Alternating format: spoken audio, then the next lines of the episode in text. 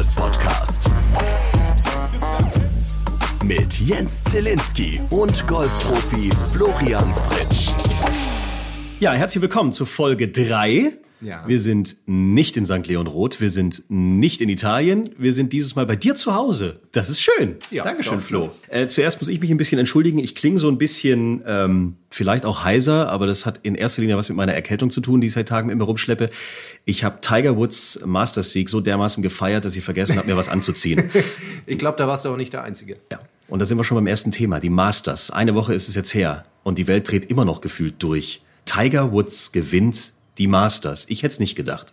Ja, also ich glaube damals, da haben sich ja die ganzen Experten unterhalten, wie das jetzt aussieht mit seiner Zukunft. Kommt er jemals wieder zurück und mit seinen ähm, Verletzungen kann er überhaupt spielen? Ja, und jetzt äh, kann er nicht nur spielen, sondern wenn man sich so mal die letzten zwei Jahre anschaut, es sieht so aus, als hätte es kommen müssen.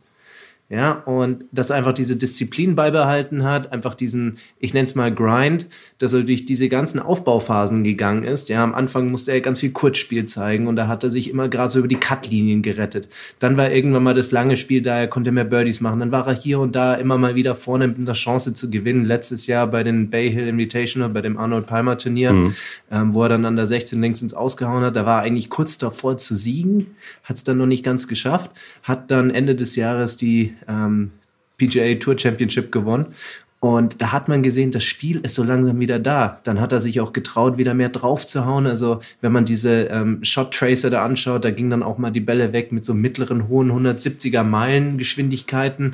Und da hat man schon gesehen, okay, es, es braucht nicht mehr viel. Und dass er jetzt dann schließlich die Masters gewinnt, also ich glaube, würde man das in einem Film verfilmen, würde man denken, ja, ja, haben sie alles klar, haben sie es wieder ein bisschen hochstilisiert, dass es da rauskommt, aber das ist dann real passiert. Ich glaube, da haben sich viele Experten getäuscht. Aber wieso dreht die Welt dann so durch? Also selbst bei uns in Deutschland, einen Tag danach, es kam morgens im Radio, Ja. es kam im Fernsehen, jede, jeder Sender hat darüber berichtet. Wenn äh, ein anderer die Masters gewonnen hat, das hätte doch wirklich keinen interessiert. Wieso geht bei Tiger Woods die Welt so durch die Decke? Ja, seien wir doch mal ehrlich, wir haben zwar aktuell sehr viele herausragende Spieler, aber keiner hat doch die letzten Jahrzehnte so geprägt wie Tiger Woods. Einfach alles, was er mit Golf gemacht hat, Golf, wie er ähm, dieses Wachstum vorangebracht hat, wie er die Turniere geprägt hat, wie er das Golf geprägt hat. Ich meine, das ganze Spiel ist ja jetzt eigentlich anders geworden. Zuvor war das ja in Anführungsstrichen deutlich strategischer. Er hat es ja, das, dieses ganze Spiel ja richtig so actiongeladen gemacht. Einfach durch seine Emotionalität, durch seine Spielweise. Und da stach natürlich keiner so raus wie er selber. Und dass er dann natürlich in den letzten Jahren aufgrund seiner Verletzungen, aufgrund seiner Situation nicht so präsent war, hat man gemerkt. Und jetzt kommt er auf einmal wie ein Phönix aus der Asche raus und gewinnt das Ding. Also ich meine, legendärer kann es ja nicht, ja nicht kommen. Lag es an seinem starken Spiel eigentlich oder waren es die Fehler tatsächlich an der 12 von Molinari und Co., dass sie die Bälle ins Wasser geballert haben? Hat Tiger am Ende Glück gehabt oder war es wirklich dann auch seine Früher hat man immer gesagt, wenn der im roten Ja. Shirt am Finalsonntag mit dir im Flight ist, dann bist du eh raus, dann hast du keine Chance. Ist der irgendwann losmarschiert? War es für den Italiener dann doch ein zu großer Druck? Was glaubst du, hat wirklich diesen Sonntag ausgemacht, dass Tiger gewonnen hat? Ich glaube, diesen Druck hat jeder. Ich kann mir vorstellen, dass auch Tiger nervös war. Ich denke aber, dass es nicht nur die Fehler der anderen waren, sondern dass du bei so einem starbestickten Feld am Sonntagnachmittag eine Chance hast, das Turnier zu gewinnen, zeigt schon, dass du im Vorfeld sehr viel richtig gemacht hast. Also da brauchst du schon ein sehr, sehr starkes Spiel, um dich überhaupt in die Position zu bringen. Dass die anderen dann solche Fehler machen, das hilft dir natürlich. Das gibt dir dann vielleicht auch ein bisschen Luft, dass du halt nicht gezwungen bist, jetzt Birdies oder Eagles zu machen, sondern du kannst dann vermeintlich nur Pars machen. Aber im Großen und Ganzen gehört da auch sehr viel eigene Kompetenz dazu. Es sind ein paar Sachen während der Masters passiert. Wir sprechen natürlich gleich noch weiter über, über Tigers großen Siegeszug da. Äh, Zach Johnson stand an der, war das die 11, glaube ich, äh, am Nee, die Abschlag. 13. Oder die Die 13, 13, genau. Am Abschlag und, und äh, möchte seinen Probeschwung machen. Ja. Und haut mit voller Glückseligkeit den Ball vom Tee und erschrickt richtig und schreit ganz laut, oh fuck oder sowas. Wir spielen das mal ganz kurz ein, so war das. Oh shit! What happened there? It wasn't intentional. Wow. I have never, Never seen that. I have never seen that.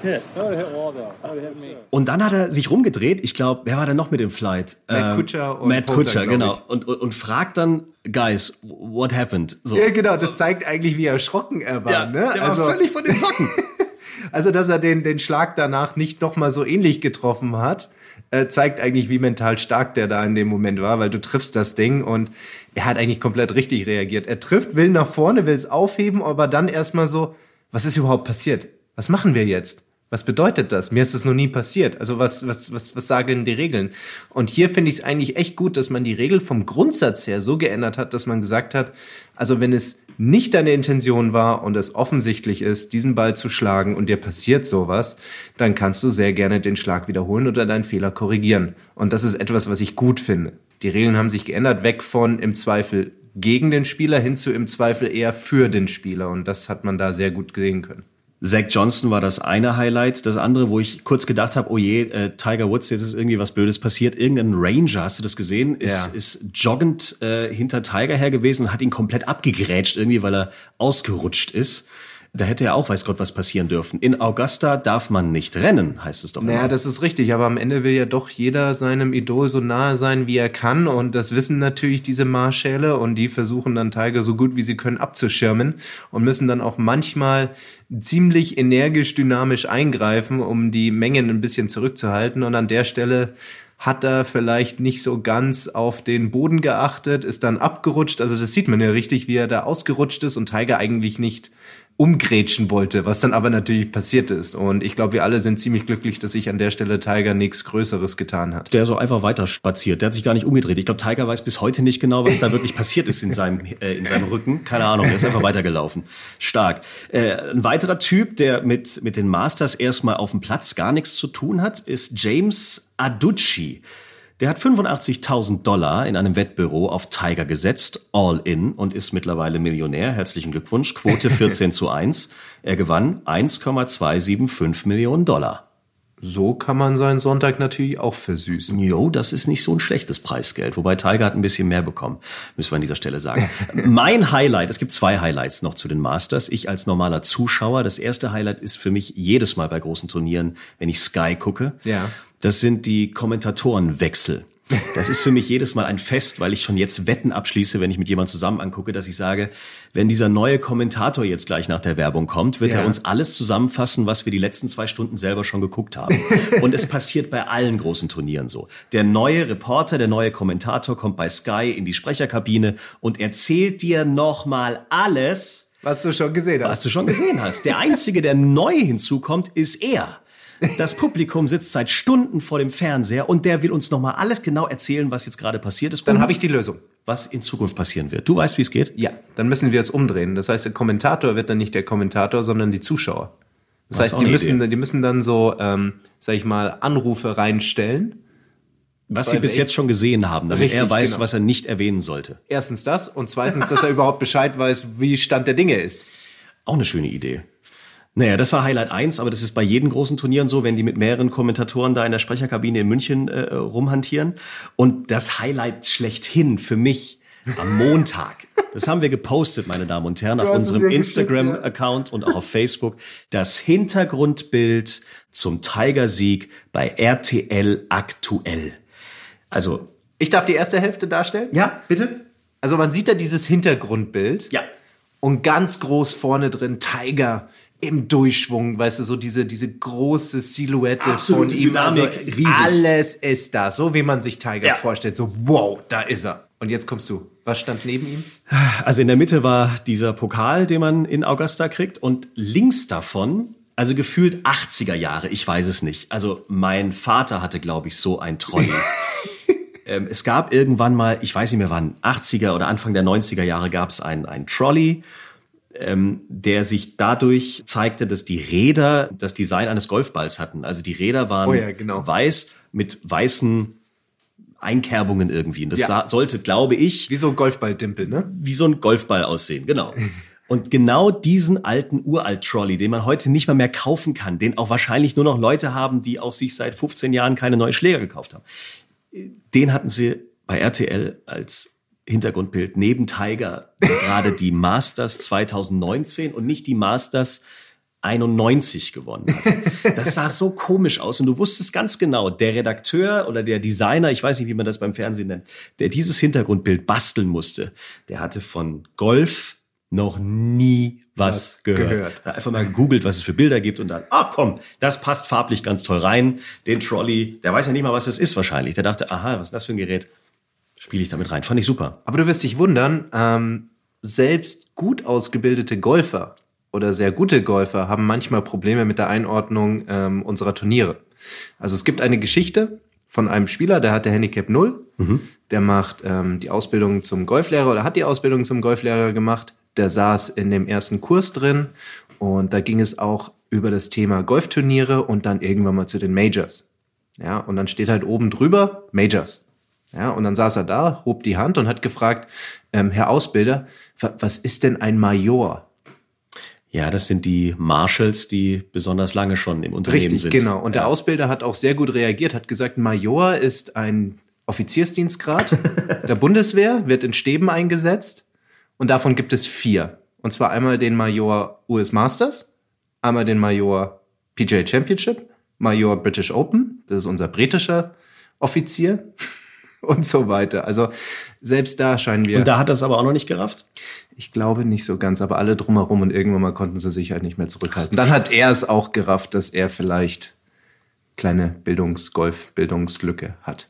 Das ist doch eigentlich, was meinst du, sollte man darüber Bescheid wissen? Eigentlich schon. oder? Eigentlich schon. Also wenn du Golflehrer werden willst. Ich meine, wenn du nur so Hobbygolfer bist und vielleicht drei, vier Mal im Jahr mit deinem Schatz irgendwie 18 Loch spielen willst, dann ist mir das vielleicht wurscht. Wenn du kein Sky zu Hause hast und Golf nicht unbedingt gucken willst Ja. und dich auch nicht für die Stars irgendwie interessierst oder für die Tour, von mir aus.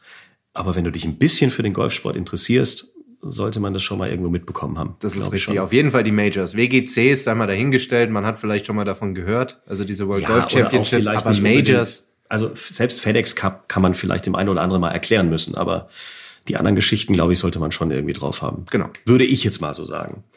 Ähm, der Deutschlandfunk hat äh, in der Morning Show über den Masters-Sieg von Tiger Woods berichtet. Deutschlandfunk Nova, einer meiner Lieblingssender, muss ich an dieser Stelle mal sagen. Die haben sich tierisch darüber ausgelassen, wie steif diese ganze Zeremonie mit diesem komischen grünen Jackett und so weiter ist. So altbacken und alle so steif und diese ganze Interviewgeschichte und ähm, wie das Ganze dann so abläuft und dass man auf dem Platz nicht rennen darf und dass man da keine Handys mitnehmen darf und dass das doch alles so oldschool wäre. Aber ist es nicht genau das, was Augusta so ausmacht? Ja, natürlich. Also ich finde, jeder Sport hat irgendwo sein Naturell, seinen Geist, sein, sein, seine Seele. Und das gehört an der Stelle einfach ein bisschen zum Golfsport dazu. Ich sage ein bisschen, weil wir brauchen jetzt nicht mehr rumzulaufen wie vor 60, 70 Jahren mit Krawatte und Dreiteiler. Das muss jetzt echt nicht mehr sein. Hey, und ihr dürft kurze Hosen tragen, zumindest bis zu einem gewissen Tag. Richtig. Und es Super. entwickelt sich ja alles in eine etwas legerere Richtung. Aber am Ende ist es halt einfach so, dass Golf halt einfach ein Polohemd hat und einfach anders gehandhabt wird als, ich sag jetzt mal, ich mache hier jetzt einen Lauf durch, durch, durch den Schlamm. Ja, dann steht man natürlich anders bei der Siegerehrung da. Ist ja klar. Wobei Tiger hatte jetzt keinen Kragen. Der hat jetzt so ein neues Nike, keine Ahnung, was ist denn das? Das sieht Das aus ist wie so ein Rolli. Mock. Das hat mich tatsächlich gewundert, weil die wurden ja mal ähm, richtig populär nach der Jahrtausendwende. Da hatte Tiger ja auch schon mal diese Mocks. Die wurden dann sukzessive verboten auf den Touren. Man hat halt gesagt, ihr braucht halt wirklich einen Kragen. Aber anscheinend wird es inzwischen wieder ein bisschen anders gehandhabt. Also ich, ich bin echt gespannt. Also ich kenne es eigentlich nur so, dass es eigentlich nicht erlaubt ist. Und wenn dann nur als Funktionswäsche drunter. Aber es traut sich wahrscheinlich auch keiner, Mr. Tiger Woods anzusprechen. Hey, hallo, wo ist denn dein Kragen? Oder doch? Genau, ihn da an der 15 mal runterziehen von den Masters, ne, in der Finalrunde. An der 18. Na, stopp vorm letzten Pass. Bitte noch mal schnell umziehen. Das wäre eigentlich auch eine interessante Diskussion, finde ich. Ja, wir hatten ja die ähm, Situation Bryson DeChambeau Anfang des Jahres, als er, ich glaube, entweder Abu Dhabi oder Katar gewonnen hat. Weiß ich jetzt nicht mehr so, so, so genau, muss ich gestehen. Der hat ja im Finalflight sehr oft deutlich länger gebraucht als erlaubt. Ja, und müsste eigentlich nach unseren Regeln Strafschläge kriegen. So, da haben sie aber wahrscheinlich gesagt, hey, wir haben hier Bryson DeChambeau, der gewinnt jetzt gleich unser Turnier den geben wir an der Stelle ein bisschen, in Anführungsstrichen, Promi-Bonus. Der kriegt keine Strafschläge, weil wie blöd sähe das denn aus?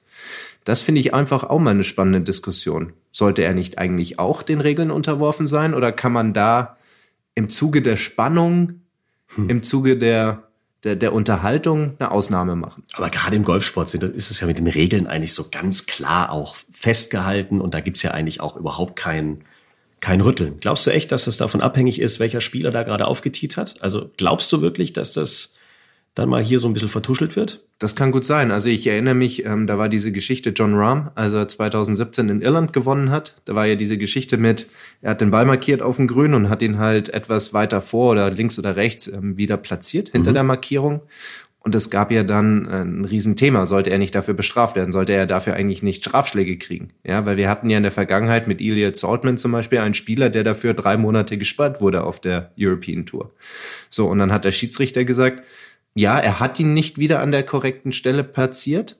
Und jetzt hat er quasi diesen, diesen, diesen Notausgang für John Rahm gebaut, indem er gesagt hat, aber er hat sein Bestes getan, den Ball wieder an seinen Ursprungsort zurückzulegen. Ach so. Das heißt, das Argument, ich habe hier mein Bestes getan, scheint reicht schon. Reicht anscheinend, viele Regeln auszuhebeln. Und da könnte man fast argumentieren, hm, ich weiß nicht, ob das wirklich so richtig war, wenn man sich überlegt, dass bei ähnlichen Vergehen Leute schon drei Monate gesperrt wurden. Was würde jetzt passieren, wenn du als Turnierteilnehmer dann zu den Schiedsrichtern gehst und sagst, also ihn quasi nochmal verpfeifst, in Anführungszeichen, also auf Deutsch gesagt. Ja, dann hast du natürlich erstmal Aussage gegen Aussage. Mhm. Das würde dann wahrscheinlich an den Turnierdirektor gehen und der muss dann eine Entscheidung treffen. Kann, es kann sein, dass er dann erst nochmal bei der European Tour im Headquarters anruft und sagt, jo, wie soll ich da mit der Situation umgehen? Dann kriegt er da auch Input und dann muss er eine Entscheidung treffen.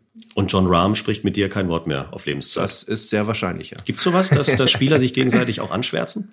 Ähm, ja, schon. Das hatten wir ja in West Palm Beach auf PJ National, als ähm, Alex Jaker disqualifiziert wurde. Du erinnerst dich bestimmt ah, bei stimmt, den Honda. Ja. Genau, da hatte er ja noch das ähm, Grünbuch mit diesen ganz filigranen. Das alte. Genau, das alte, das halt nicht mehr den neueren Regeln entspricht. So, und sein Mitspieler, ich weiß jetzt nicht mehr genau, wie er heißt, hat halt beim Schiedsrichter gesagt, der Alex nutzt das alte das, Buch. Das alte Buch, genau. Ja, und daraufhin wurde halt Alex ähm, disqualifiziert. Auf der einen Seite kann man sagen unsportlich, auf der anderen Seite kann man sagen, es ist vielleicht das, was unsere Sportart so ein bisschen auszeichnet. Wir spielen halt die meiste Zeit ohne Aufsicht eines Schiedsrichters. Das heißt, Integrität ist eigentlich ein sehr wichtiges Kriterium, ist einfach ein Wert, mhm. den es vielleicht gilt, in, in, in der Golfsportart hochzuhalten, weil sie einfach so elementar wichtig ist, damit halt alles mehr oder weniger fair läuft. Zum Schluss noch bei den Masters ein ganz wichtiger Punkt. In der letzten Folge hattest du deinen Tipp abgegeben, wer die Masters gewinnt. Du hattest mhm. gesagt, Dustin Johnson aufgrund seiner Länge und auch ja. aufgrund seiner, seiner letzten Wochen und Monate. Er ist Zweiter geworden. Ja. Also ich war kurz davor, dir drei Stunden vor Ende eine WhatsApp zu schreiben, so, na, ich glaube, dein Tipp geht voll nach hinten los und dann kam der immer weiter nach vorne. Ja, der hat eine sehr gute letzte Runde gespielt ja. und ähm, das ist eigentlich genau das, was ich so ein bisschen gemeint habe. Du hast einen Spieler mit viel Länge mhm. und wenn der einen Tag erwischt, wo er viele ähm, Fairways trifft, wo er auch seine Länge ausspielen kann, wo er vermeintlich von, sag ich mal, aus den hinteren Bereichen der Ränge kommt, und einfach mal frei aufspielt und der Putter heiß läuft, dann kann da schon eine Menge passieren und in die Richtung ging's auch. Bernhard Langer war an den ersten drei Tagen auch mächtig gut unterwegs. Mhm. Am letzten Tag ist, glaube ich, so ein bisschen die Kraft ausgegangen, sagt ja. man zumindest. Und äh, Martin Keimer, ja, hat am Schluss getwittert, glaube ich, ähm, solide letzte Runde, war dann ja. zufrieden, dass er, ich glaube, die letzten 18 Loch hat er zumindest mal unter Paar gespielt. Ja. Und war dann auch ganz zufrieden.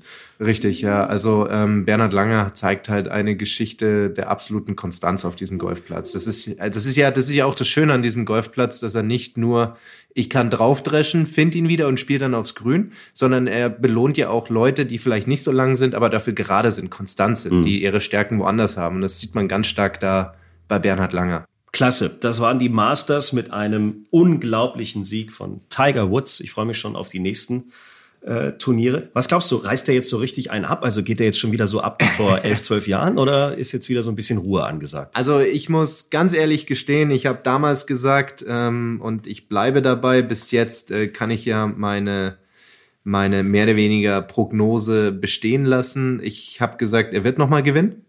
Ähm, er wird vielleicht noch mal ein Major gewinnen, das hat er getan. Ähm, meine Prognose damals war und ist er weiterhin, er wird aber wahrscheinlich nicht so dominant sein können, wie er es damals war, über Jahre hinweg. Ich meine, er hatte teilweise eine 25, 30-prozentige Gewinnquote, mhm. Siegquote. Also ja. das muss man sich mal vorstellen. Jedes dritte Turnier, das er spielt. Und er spielt hier keine kleinen Monatsbecher. Er spielt ja WGCs, Majors und ansonsten riesengroße Turniere gegen die Topfelder der Welt. Und dass da jedes dritte Turnier gewinnt, das ist schon ziemlich besonders. Aber ich glaube, das werden wir nicht mehr sehen. Aber wir werden ihn das ein oder andere Mal am Sonntag wieder um den Sieg mitspielen. Wir drücken ihm die Daumen und sind weiterhin gespannt, was da so passiert. Äh, zu Tiger haben wir noch eine kleine Geschichte und die hat mit dem hier zu tun. Tea Time. Die Players Playlist.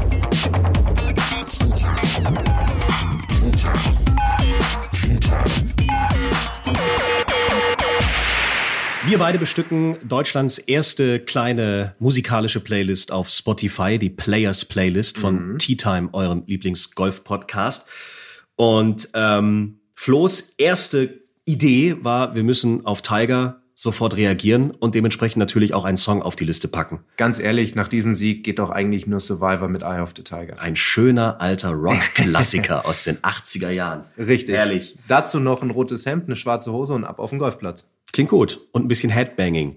Ach so, übrigens, falls ihr jetzt noch lustige Tanzmoves sehen wollt, das muss ich auch kurz an dieser Seite mal, an dieser Stelle kurz einwerfen. Geht bitte mal auf das Instagram-Profil von Mo Lampert. Ähm, Auch Facebook. auf Facebook auch. Auf Instagram habe ich es auch äh, auf beide hochgeladen. Wunderbar. Äh, gibt es ein schönes kleines Video ähm, Von meinen Dance Moves? wie er ein wunderschönes Eisen schlägt und im Hintergrund ist ein gewisser Herr Fritsch zu sehen, der versucht Dirty Dancing nachzuahmen. Aber schaut's euch an, das ähm, kann hier und da für äh, ein Lächeln sorgen. Okay, du packst Survivor drauf, ich pack meinen aktuellen Lieblingshit drauf, um von Rock auch noch ein bisschen die, beim Radio ist es wichtig, Vielfalt und Abwechslung der 80er, 90er und der Superhits von heute, du weißt Bescheid. ähm, deswegen noch eine schöne Disco-Nummer, die gerade äh, in allen Clubs hoch und runter läuft. Moose T, einer meiner Lieblingstypen mit Melody. Und dann haben wir die pure Abwechslung und Vielfalt der 80er und der Superhits von heute in unserer Players Playlist. Deine Hey. Radiostimme ist einfach unglaublich. Ja, sagt meine Mami auch immer, wenn sie mich an Weihnachten mal wieder sieht.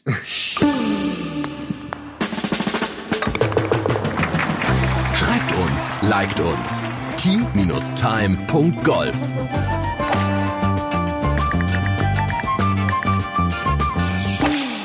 Nächstes Thema. Ähm, wir waren in Italien für die letzte Folge und dein Bruder Richtig. spielt tatsächlich auch Golf und zwar gar nicht so unerfolgreich in der zweiten äh, Golf-Bundesliga. Das ist richtig. Mein Bruder hat Handicap 0, spielt genauso lang wie ich und macht das eigentlich ganz ordentlich. Also ich muss sagen, in, in einem Bereich ist mein Bruder mein absolutes Vorbild. Es gibt, glaube ich, kaum einen Menschen, der einen höheren Effizienzgrad hat wie mein Bruder. Wenn man meinem Bruder zuschaut, da würde man denken, das sieht aus wie ein Oktopus, der aus dem Baum fällt. So unkoordiniert bewegt er Warte sich. mal, warte mal, wie ein Oktopus. Genau, stell dir das mal vor. Ein Oktopus, der aus dem Baum fällt. Ja. Du darfst dir jetzt nicht die Frage stellen, wie kommt der überhaupt da hoch, okay. sondern einfach nur dort oben ist ein Oktopus Ich und der denke mal fällt ganz jetzt normal. runter. Natürlich. Ein Oktopus auf dem Baum und der fällt da jetzt runter. Mhm.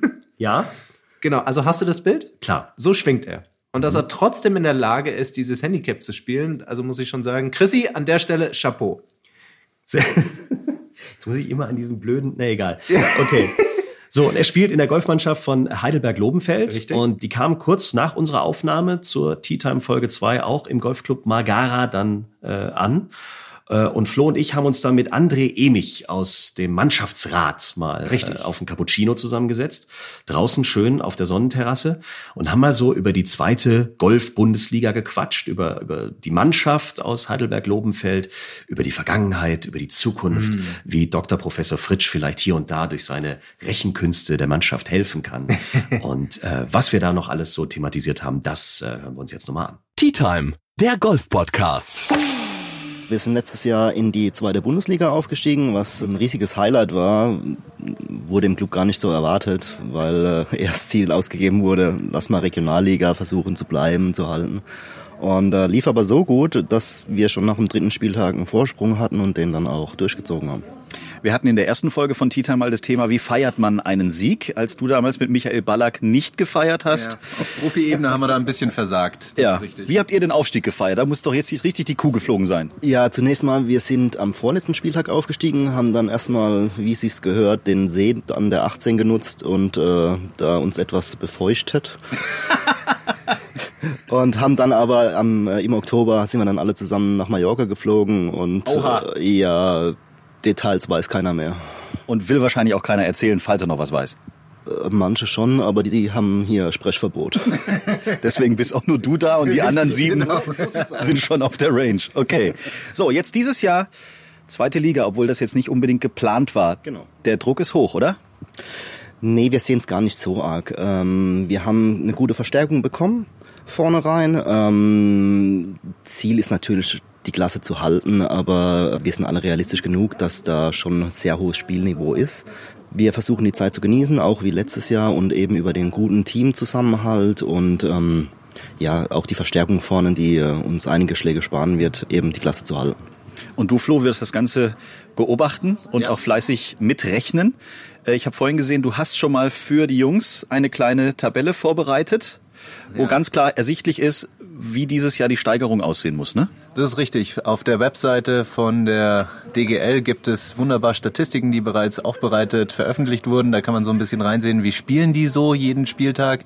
Da ist meistens gegen Kursrating, also gegen CR. Und da habe ich dann errechnet, über die letzten drei Jahre spielt eine Zweitligamannschaft, die die Klasse hält, in der Regel 30 über. Mhm. So, meine Lobenfelder hier, die sind aktuell bei so plus 45, also die müssen 15 Schläge gut machen. Pro Person. Pro Person. Pro Person. Genau. Insgesamt. Insgesamt, genau, ja. Und ähm, ich glaube, das werden sie hier in Magara ganz gut machen können. Trainingsbedingungen sind gut und ich kenne ja die Jungs ein bisschen durch meinen Bruder und weil ich auch ab und zu mal da draußen bin und trainiere. Und die haben einen wirklich sehr guten Teamgeist, Zusammenhalt und daraus kann sich eine sehr gute Performance entwickeln.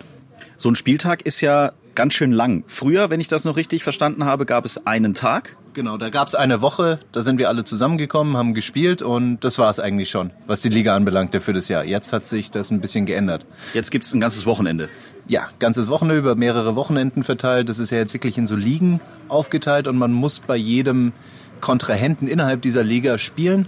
Und so ergeben sich, André, fünf Spieltage, oder? Genau, korrekt. Früher war es nur ein Wochenende wo man äh, samstags ein Zählspiel gespielt hat und sonntags dann ein Lochspiel um den Auf- oder Abstieg.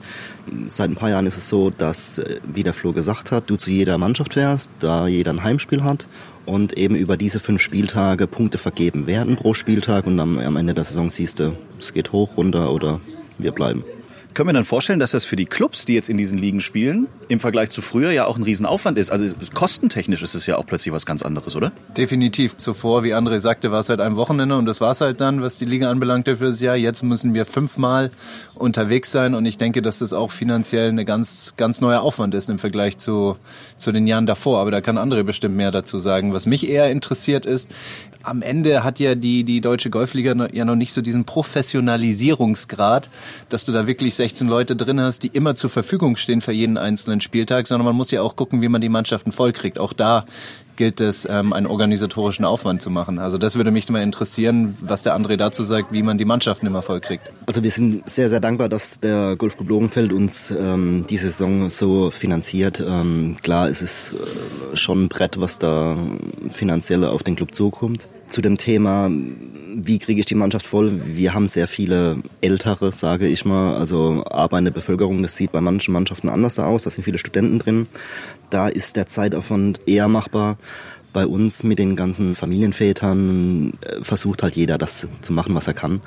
Die sind alle sehr motiviert, so dass eigentlich an jedem Wochenende zu 95 Prozent die Leute verfügbar sind. Und jetzt macht er hier ein kleines Trainingslager. Trainingslager von so Hobby-Fußballmannschaften kenne ich. Da ist der erste Tag noch sehr human. Also da wird wirklich noch trainiert, sage ich jetzt mal. Aber so der erste Abend an der Bar führt dann schon dazu, dass die ersten Ausfälle schon am zweiten Tag zu verzeichnen sind. Wie ist das bei euch so? Bei uns sind die ersten Ausfälle schon am ersten Tag mittags. Ach du dicke Sei. Nein. Dann wünsche ich euch ganz viel Spaß. Eine tolle Saison euch. Vielen Dank. Wir drücken alle Daumen und ähm, passt auf euch alle einfach in den nächsten Tagen auf. Hier gibt's auch gegenseitig. Hier gibt's Teiche und so. Nachts ist hier dunkel. Ja, aber wenig Frauen, das ist ganz gut. Und kaum Licht und kein Internet. Also hier kann nichts passieren eigentlich. Wir sind komplett isoliert im italienischen Höhenlager, Trainingslager. Ja, aber ich habe gehört, die Jungs haben überlebt. Ähm, mhm. Die zweite Liga kann kommen, startet am 12. Mai. Ne? Genau, an dem Wochenende geht's dann los mit der DGL. Und man kann alles schön im Internet nachverfolgen, wer wo wann wie spielt. Du spielst natürlich in der ersten Liga für Correct. St. Leon Roth. Ihr habt ganz Großes vor dieses Jahr. Also wenn ich so mitbekomme, was du mir so erzählst, also es muss äh, die Meisterschaft her. Das ist richtig. Wir haben ja mit sieben Meisterschaften in Folge einen Rekord aufgestellt. Danach wurde es ein bisschen spärlich und wir wollen wieder dorthin zurück, wo wir mal waren. Und? Was glaubst du? Ich denke, dass wir eine gute Chance haben. Wir haben mit Marco Schmuck einen neuen, sehr engagierten, sehr leidenschaftlichen Trainer bekommen, der sehr viel Bewegung in die Mannschaft reingebracht hat. Wir haben ein bisschen neues, junges, frisches Blut dazu bekommen. Und er ist natürlich jemand, der immer draußen steht, von morgens bis abends. Er ist eigentlich fast länger draußen als ich. Hm. Der muss also ein, noch mehr an der Meise haben als ich. Der ist mit einem Elan und einer Energie dabei und das steckt natürlich zwangsläufig irgendwann mal an. Also für alle Golfinteressierten, die vielleicht auch mal Bundesliga Golfluft schnuppern wollen, 12. Mai geht's los in der ersten wie auch in der zweiten Bundesliga und Infos gibt's natürlich im Netz. Es gibt übrigens noch ein paar mehr Fragen heute an dich, Flo. Ach, was für eine Überraschung. Fünf Fragen an Flo. Die erste Frage kommt über den großen Teich. Und zwar von Easy Gapsa. Oh nee. Wie das heißt sie? Oh nee. Gott, das ist, die kann nichts Gutes im Schilde führen. Ach komm. Also die hat inzwischen mindestens 200 Cappuccino gegen mich verloren und das will sie mir doch jetzt garantiert heimzahlen. Kurz für alle, erklär kurz, wer sie ist, wer sie nicht kennt. Isabel Gapser ist eine junge Dame aus dem Stuttgarter Raum, auch gebürtige Münchnerin, die es geschafft hat, als eine der besten fünf Spieler drüben in den USA, zweite Liga der Damen, sich auf die große LPGA Tour zu spielen. Und dort spielt sie jetzt seit Anfang des Jahres. Du hast jetzt echt Angst vor ihrer Frage? So ein bisschen, ja. Sie kann ziemlich gemein und heimtückisch sein. Hallo ihr beiden, Easy Gapsa hier, richtig coolen Podcast, den ihr macht. Am Wochenende waren ja die Jordan Mix Open und ich finde das ein ganz interessantes Thema und ich wollte einfach mal eure Meinung dazu hören. Macht weiter mit euren Podcasts und viele Grüße nach Deutschland. Diese Frage kam äh, vor den Masters, also weil sie sagt, äh, letzte Woche, also es ist mhm. schon ein bisschen her. Sie, sie möchte einfach wissen, wie du diese Mixed Turniere findest. Diese Jordan Mixed Open scheinen ja wirklich ja. jetzt mal was Größeres zu sein in dieser Richtung. Mixed Turniere kennt man jetzt bei uns hier auf dem europäischen Level, glaube ich, noch nicht so sehr, oder? Ähm, weniger. Zuerst muss ich bemerken, dass ich echt glücklich bin über die Frage. Ich habe was Fieseres erwartet. so, so, so gemixte Turniere finde ich eigentlich ganz gut. Da kann ich ihr noch mehr Kaffees abnehmen. Deswegen wäre ich auf jeden Fall dafür. Ach so. Muss mich aber erstmal wieder in ihr, auf ihr Level hocharbeiten. Mhm. Ja, also sie steht ja jetzt quasi über mir und da muss ich unbedingt hin, damit wir wieder ebenbürtig sind. Verstehe. Also Easy, du darfst noch gemeinere Fragen schicken. Wir freuen uns auf die nächste Folge und wir freuen uns auf deine nächste Voicemail über Instagram oder wo auch immer du uns erreichen möchtest. Frage zwei kam über Facebook von Marc. Der möchte von dir wissen, was deine, völlig losgelöst von irgendwelchen mhm. Turnieren, was deine fünf Lieblingsplätze sind. Roy Lytham gehört dazu. Das ist so ein Loriot-Zungenbrecher. Roy Lytham. Queen Elizabeth. Roy Lytham. Genau. Roy Lytham. Und das TH musst du natürlich richtig aussprechen. Natürlich. Ein nächster, der natürlich super ist, ist Royal Park i Roveri in der Nähe von Turin. Dort habe ich schon mal mhm. die BMW Italien Open gespielt. Natürlich, das dritte ist ähm, Augusta National. Ich hatte ja schon mal das Vergnügen, dort zu spielen. Nummer vier würde ich sagen, den, den kennt man jetzt nicht so sehr. Das wäre Secession in den USA. Das war zu meiner College-Zeit in den USA. Das war auch ein ganz toller Golfplatz. Und warum Secession? Secession heißt ja so ein bisschen Abtrennung, ja, Absplitterung. Okay. Und ähm, dieser Golfplatz wurde gebaut von Südstaatlern und man kennt ja den ähm, alten amerikanischen Bürgerkrieg 1861 bis 65. Und ähm, da spielen sie dann auch immer einen kleinen Wettbewerb. Und wenn man auf diese Golfanlage fährt, steht vorne eine große alte Napoleon-Kanone. Und je nachdem, welches Team gewonnen hat, zeigt er diese Kanone entweder Richtung Norden oder Richtung Süden. Ah, okay. Also das ist eigentlich auch ganz spannend, muss ich sagen. Und auch einer meiner Lieblingsplätze ganz klar ist Kings Barnes. Also der Platz ist super, die Aussichten sind klasse und die Erinnerungen, die ich an den Platz habe mit den Leuten, mit denen ich spielen durfte, meine für mich ganz intensive Runde mit John Daly, ähm, das bleibt mir auf jeden Fall in Erinnerung und ist deswegen bei mir in den Top 5 mit drin. John Daly hatten wir in der ersten Folge schon thematisiert. Falls ihr die noch nicht gehört habt, äh, es gibt äh, geheime Einblicke in das normale Leben des John eines, Daly. Eines Tourpros, ne? Eines, ja genau. Was John Daly so zu sich nehmen musste, um mit Florian Fritsch 18 Loch überleben zu können. Nein, Quatsch, also, aber hört's euch gerne nochmal an. Hallo Jens, hallo Flo, hier ist René von Ortings Golf. Erstmal einen riesen Daumen hoch für euren Podcast und für euren Instagram-Account. Ist wirklich sehr, sehr unterhaltsam. Äh, macht weiter so. Dann habe ich jetzt auch ein paar Fragen an den Flo. Und zwar, nachdem du ja nur noch mit dem Auto anreist. Was war denn so deine weiteste Anreise bisher? Hast du vielleicht auch eine lustige Anekdote von deinen Reisen? Und dann würde mich noch interessieren, unabhängig von der Anreise, wie deine Pre-Shot-Routine abläuft. Danke euch, alles Gute. Pre-Shot-Routine beim Autofahren auf jeden Fall immer Reifendruck. Ganz wichtig. Reifendruck, also das gehört echt, das mache ich echt. Bevor du losfährst. Bevor ich weite Strecken fahre, überprüfe ich immer den Reifendruck. Aber dein BMW hat doch bestimmt da so eine Anzeige, der dich drei Stunden vorher warnt, bevor beim Reifen auch nur ein, wie heißt die, das ist richtig. Aber auch wenn ich weiß, Ah. dass ich jetzt bei dieser Runde nicht mehr als sechs Bälle brauchen werde, habe ich trotzdem sechs oder acht dabei. Ja, okay, alles klar. Das Sicherheit, gehört einfach zur Routine. Safety first. Okay. Richtig, genau. So, meine weiteste Reise war bis jetzt definitiv Marokko. Ach du dickes. Richtig, nach Marokko runter, ganz entspannte 2900, wenn nicht sogar mehr, knapp 3000 Kilometer. Ich habe ja eigentlich noch Glück gehabt, dass sie das Turnier von Agadir nach Rabat verlegt haben. So habe ich mir 600 Kilometer gespart. Ah ja, die hättest ja auch noch in ein paar Stunden runtergerissen. Mann. Das macht dann das Kraut auch nicht fett. Ja, aber echt. Und ähm, 3000 Kilometer. Ja, genau. One das, way. Äh, one way, ja, genau. Und das Ganze dann auch irgendwann mal wieder zurück. Ähm, das Lustigste, ganz ehrlich, muss ich sagen, das ist einigermaßen langweilig. Also so lustig ist es jetzt auch wieder nicht, aber Anfang letzten Jahres bin ich nach Sizilien runter. Mhm.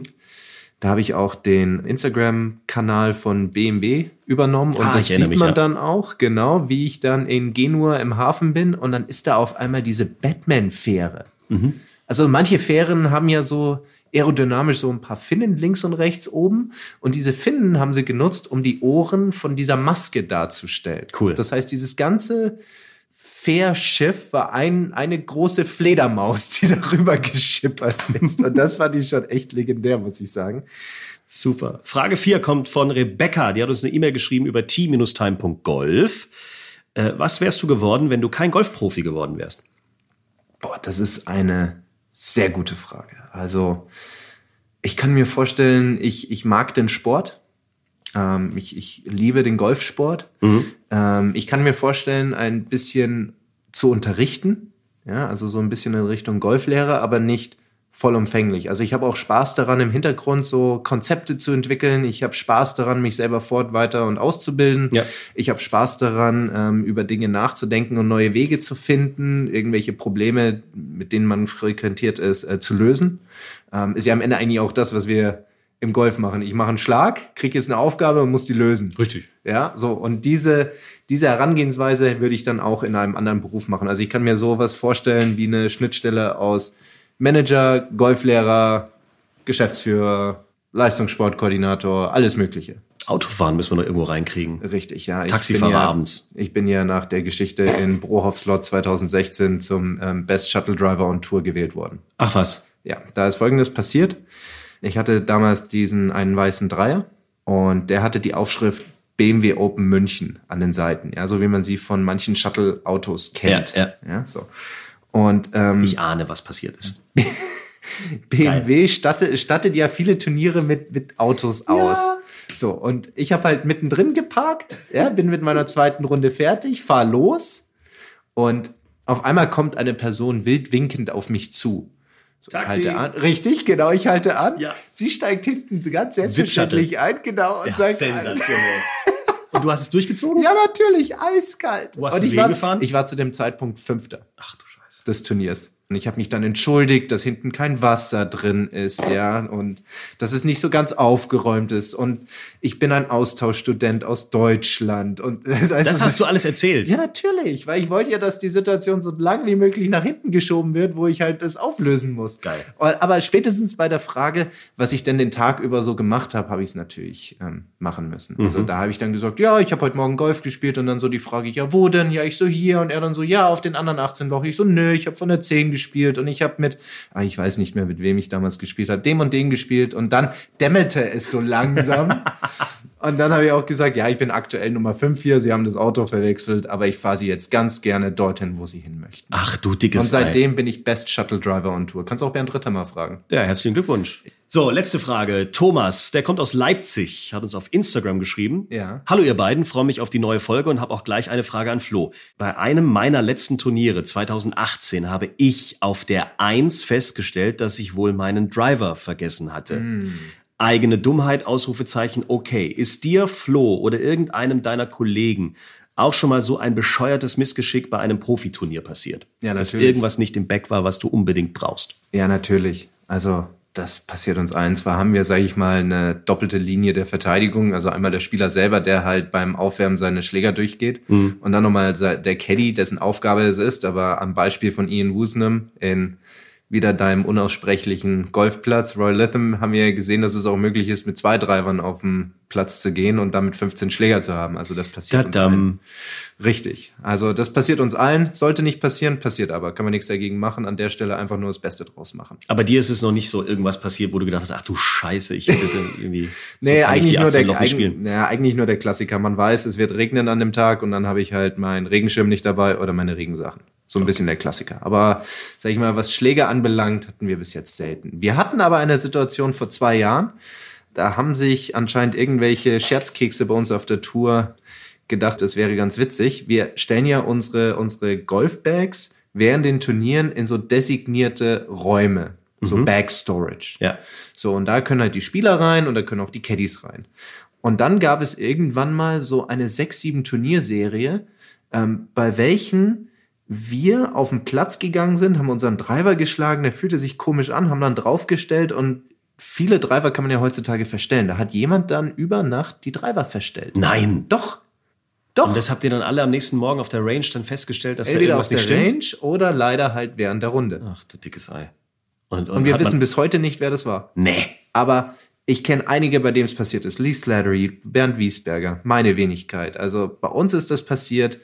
Und wenn ich meinen Driver verstelle, dann weiß ich das. Mhm. Vor allem während dem Turnier. Wahnsinn, okay. So, Freunde, das war Folge 3 des Tea Time Golf Podcast. Ihr erreicht uns 24 Stunden am Tag über t-time.golf. Auf unserem Instagram-Account freuen wir uns, wenn ihr uns folgt, genauso wie auf Facebook. Wir versuchen euch ständig da auf dem Laufenden zu halten. Wenn ihr Fragen an Flo habt, schickt sie uns genau über diese bekannten Möglichkeiten oder wenn ihr sonst irgendwas loswerden wollt. Wir sind für euch da. Abonniert gerne uns auf allen möglichen Podcast-Portalen oder folgt unserer Players Playlist auf Spotify. Die nächste Folge von uns kommt dann wieder in zwei Wochen. Dann sind wir schon gar nicht mehr so weit weg von den BMW International Open im Richtig. schönen Golfclub München Eichenried. Da habe ich auch schon mal gespielt. Ich habe, glaube ich, einen Gürtel gewonnen als Achter. Ja, wenn wir spielen, gibt's da ein bisschen mehr zu gewinnen. Lustig. Ich war stolz auf diesen Gürtel, den trage ich heute noch. Das wäre meine nächste Frage gewesen. Hat der dir überhaupt gepasst? Ja, ich hab, konnte ihn umtauschen nach der Siegerehrung. Aber schön, dass du fragst. Ähm, genau, darüber wollen wir sprechen nächstes Mal. Äh, Ja. Das wird dein erstes richtig großes Turnier dieses Jahr sein. Korrekt. Und du hast auch schon mehr oder weniger durchsickern lassen, du willst es gewinnen. Definitiv. Also ich habe mir auf jeden Fall inzwischen das Ziel gesetzt, bevor ich meine Karriere irgendwann mal an den Nagel hänge, will ich ein, zweimal gewonnen haben. Und es gibt natürlich keinen besseren Ort als die BMW International Open bei mir zu Hause in München. Also mehr muss ich ja nicht dazu sagen. Nein, um Gottes Willen, du musst auch keine Angst haben, dass Michael Ballack nicht da ist. ich bin da. Äh, Wir werden, wenn du gewinnst, dann reißen wir München ab. Da kannst du Gift drauf nehmen. Da freuen wir uns sehr drauf. Dann ein sehr spannendes Thema. Du hast mir in Italien das schon mal so ein bisschen verraten. Äh, Du gehst jetzt zum Bund. Ja, so halb. Also es war schon immer etwas, was, glaube ich, viele Männer so ähm, Nein. Action. Du magst auch Action. Nein, ich bin ja eher so der softe Typ. Genau, ja. Und bei Action ist ja auch oft so ein bisschen Militär dabei. Und Das ist immer so gewalttätig und immer so brutal. Ja, aber es geht ja auch um andere Werte. Es ist ja dann nicht nur brutal, sondern es geht ja auch um Dinge wie Kameradschaft, Tapferkeit, Ah, okay. die ganzen Dinge, ja, die ich auch in meinem Leben als Golfer sehr genossen habe. Wenn wir als Mannschaft unterwegs waren, da ist ja auch das Thema Kameradschaft, sich für den anderen Mhm. halt einfach den Arsch aufreißen und da sein Bestes geben. Ja, und ähm, Thema Disziplin, was dort wichtig ist, natürlich auch Thema Hierarchien, ja, also Mannschaftsführung, also viele Werte, die dort gelebt werden, haben wir auch im, im Sport. Ganz klar. Und deswegen ist es etwas, was mich schon immer fasziniert hat, was ich mal erleben wollte. Und äh, da hat die Bundeswehr etwas ermöglicht, das nennt sich Reserveoffizieranwärter außerhalb des Wehrdienstes. Das braucht ein längeres DIN A4-Blatt, aber okay. Ich weiß, ähm, die haben da auch sehr viele schöne Abkürzungen dafür, aber ich denke mal, wenn ich die jetzt sagen würde, könnte niemand was damit nee, anfangen. nee, lass mal. Genau, und äh, das ist eine 90-tägige Ausbildung im Rahmen von drei Jahren. Und danach darf ich mich ähm, Leutnant der Reserve bezeichnen. Respekt. Schon, oder? Vorher noch die BMW International gewonnen und dann auch noch diese Auszeichnung. Aber zwischenzeitlich gibt's auch eine Bundeswehr-nationale Golfmannschaft. Die haben tatsächlich auch eine Golfmannschaft. Und Das weißt du was? Wahnsinn. Die sind Weltmeister. Die sind Weltmeister. Die sind Weltmeister. Darüber werden wir sprechen in der nächsten Folge von Tea Time. Und wir sprechen mal über den Job des Golftrainers. Denn, liebe Leute, diesen Job kann man lernen, diesen Job kann man machen. Ja. Dieser Job lohnt sich und dieser Job ist nicht mehr so heiß begehrt, wie es vielleicht mal war. Das ist richtig. Zwar sind wir in einem Markt unterwegs, der immer noch ein bisschen, sage ich mal, nicht großartig wächst, ein bisschen wächst. Wir sind die zweitgrößte Nation Europas, was Golfen anbelangt. Und die braucht natürlich auch gut ausgebildete Golflehrer, um diesen ganzen Bedarf zu decken. Und die finden wir ab der nächsten Folge von Tea Time, eurem Lieblings-Golf-Podcast. Flo, deine berühmten letzten Worte? Papier ist abgearbeitet. Meine berühmten letzten Worte. Ja, es gab früher eine Radioshow, die ich sehr oft gehört habe, wo der Moderator am Schluss immer den letzten Hörer am Telefon gefragt hat. So, deine berühmten ah, letzten mein Worte. Sign-off. Also ich brauche so eine Art Sign-off, so etwas, was du immer sagst, so keine Ahnung. Keine, ich habe ich hab keinen Sign-off. Ja, was sagst du denn? Ich habe im? Radio früher mal gesagt, auf Wiedersehen, weil ich das so lustig fand, weil wir uns ja nie gesehen haben. Ha, Alles lustig. Klar. Das heißt, ich muss mir jetzt was ausdenken. Nein, musst du ich, nicht. Ich habe eine hab ne Idee. Was, halt, was hältst du davon, wenn wir einfach mal unsere Zuhörer fragen? Ob die eine Idee für mich hätten. Also, für alle, die da draußen zuhören und mir Vorschläge machen wollen, ich komme aus München. das gibt's eigentlich schon näher, oder? Was, was man da machen kann. Servus. Servus miteinander, pfiat euch und Bye bis bye. demnächst. Richtig. Das ist es. Servus miteinander, pfiat euch und bis demnächst. Okay. Somit wollen wir beschließen. Falls ihr bessere Vorschläge habt, schickt sie uns über t-time.golf und ansonsten freuen wir uns auf euch wieder in zwei Wochen. Genau. Und bis dahin nutzt das schöne Wetter, geht viel Golf spielen, Sonne ist draußen, ab nach draußen. Ab dafür. Richtig. Und immer die Players Playlist hören auf dem Weg. Absolut. Wiedersehen. Ciao. Schreibt uns, liked uns. t-time.golf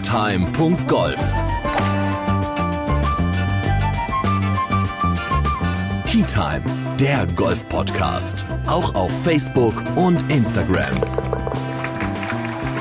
Tea Time.